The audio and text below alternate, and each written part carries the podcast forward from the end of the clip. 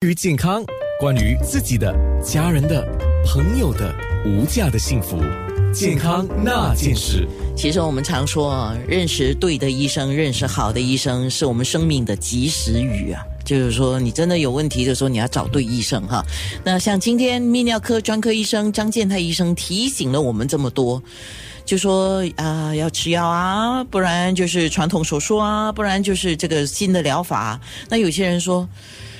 我也不想吃药，我也不想动手术，可以吗？会有什么后果呢？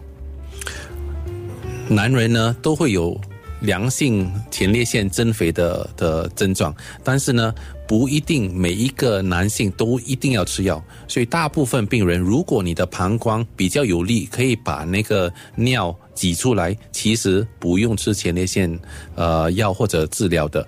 但是如果真的有有些病人呢，晚上如果起来至少一次，小便如果频尿。或者，如果你去厕所的时候，如果一个比较年轻的男性站在你旁边小便的时候，他来来回回，你还站在那边一直在等，表示你要马上去看医生了。为什么呢？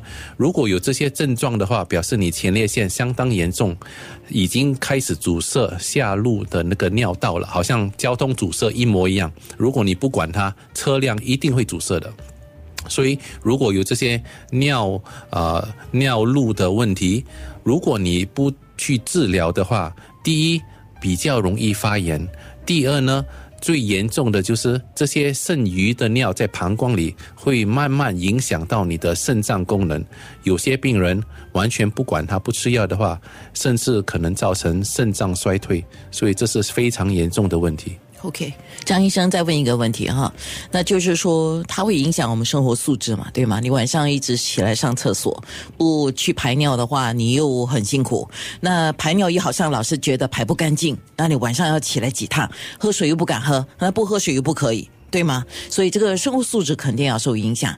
那如果前列腺肿大，不去管它。除了是影响我们的生活素质，那生活素质里面会有一个问题，就是它会影响一个男人的性生活吗？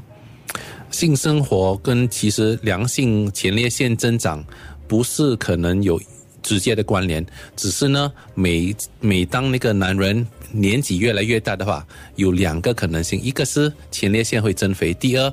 你们勃起的那个功能也会慢慢衰退，但是不表示一定是前列腺增肥才会有这个阳痿的问题，所以两个是不同的问题。嗯，只是年纪大的男人，两个都有可能性发生的。哦，就同时发生的可能都会有。好的，那下来一首歌是陈升的《把悲伤留给自己》，那我觉得歌是这么唱了哈，这是情感上的了，身体还是别把病痛留给自己啊。所以，谢谢张健泰医生，谢谢你邀请我上你节目，谢谢，谢谢。健康那件事。